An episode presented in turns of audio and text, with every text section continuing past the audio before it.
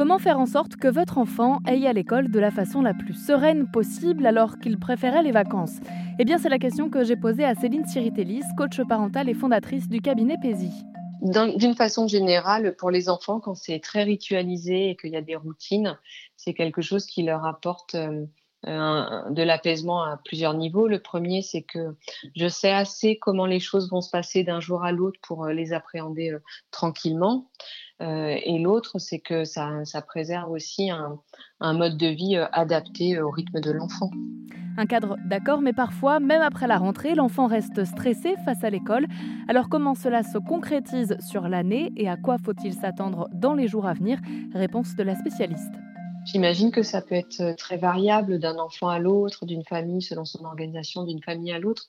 Mais grosso modo, ce qu'on observe, c'est qu'on a toute une mise en route pendant le mois de septembre. Souvent, dans la fin septembre, commencent à s'ajouter les activités auxquelles sont inscrits les, inscrits les enfants pour l'année. Et du coup, début octobre, on commence à être un, un peu plus rodé. Très vite arrivent les vacances scolaires d'après.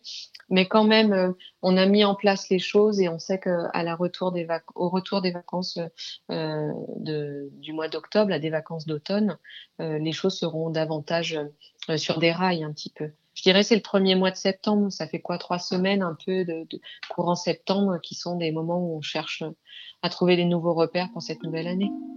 Si votre enfant a donc changé de comportement depuis la rentrée, pas d'inquiétude, si tout va bien, cela ne devrait pas durer.